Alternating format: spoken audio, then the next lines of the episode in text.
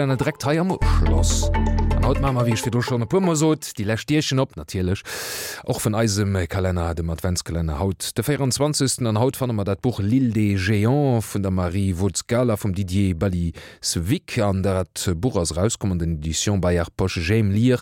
Virstalt gët Buch nach enkeier vun der Initiativ Fredem Lisen, die als natierlech die Lächt 24 respektiv vom haut net mat 23 Lächtech immer ëmmerem Flotbuch präsentiert hunn an dat ganz flott an die Scheser ass, die kennt das Buch och nees gewannen, die bra dat just ze lowen dem Beitrag wann ich delanceieren hai unzurufen op dem Telefonsnummer dem 32607 wann ich das Buch geft zo soen da krit er da an den nächsten Dech nach iwwer feier Dich hem an der Bord geschekt 32607 fir dat Buch.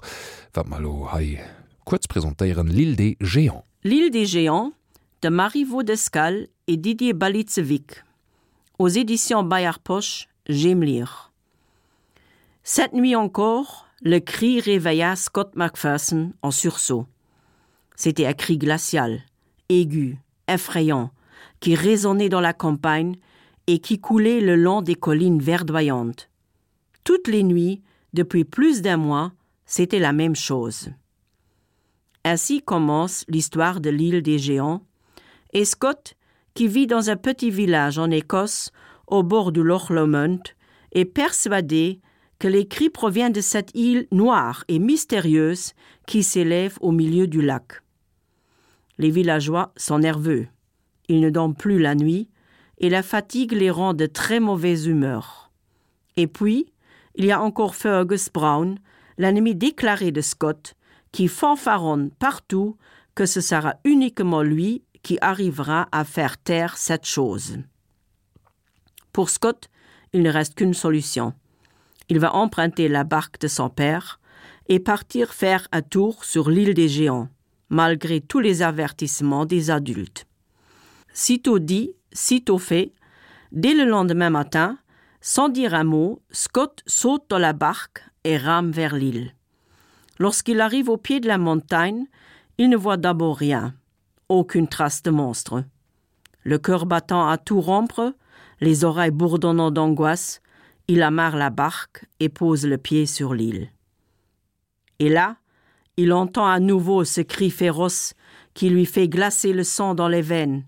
Il prend son courage à deux mains et crie: Il y a quelqu'un? À sa grande surprise, une voix lui répond. Ainsi, il découvre deux êtres minuscules.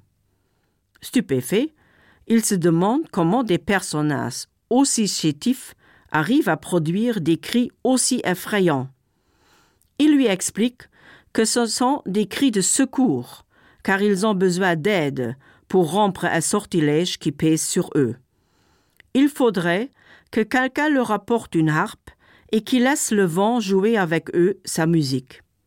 Scott n'a pas le cœur à décevoir ces êtres minuscules et promet de leur procurer cette harpe. Hélas, la seule personne à posséder un tel instrument n'est autre que Gilles, la sœur de son ennemi Fergus. Depuis les temps anciens, les clans des Brown et des Macpherson sont des ennemis féroces et se disputent à chaque occasion. Scott a donc un problème. Est-ce qu'il arrivera à convaincre Gilles de lui prêter sa harpe? Est-ce qu'il arrivera à briser le sort jeté sur les êtres de l'île? un récit d'aventure captivant qui plaira certainement aux jeunes lecteurs à partir de 9 ans. Les illustrations sombres soulignent bien l'atmosphère menaçante de l'île et le suspense de l'histoire. Soweit also dat Lächbuch wat mir schaut firgestalten an och verschenkt hunn, Di breit net war den unrufen Buffer direkt foch. Merc wie mat machen an äh, nächste Adventskalender literarischen Adventskalender halb Tronten. Gëtt dann mm, nächste Joer oder? Radio 10,7 Rickblick 2016.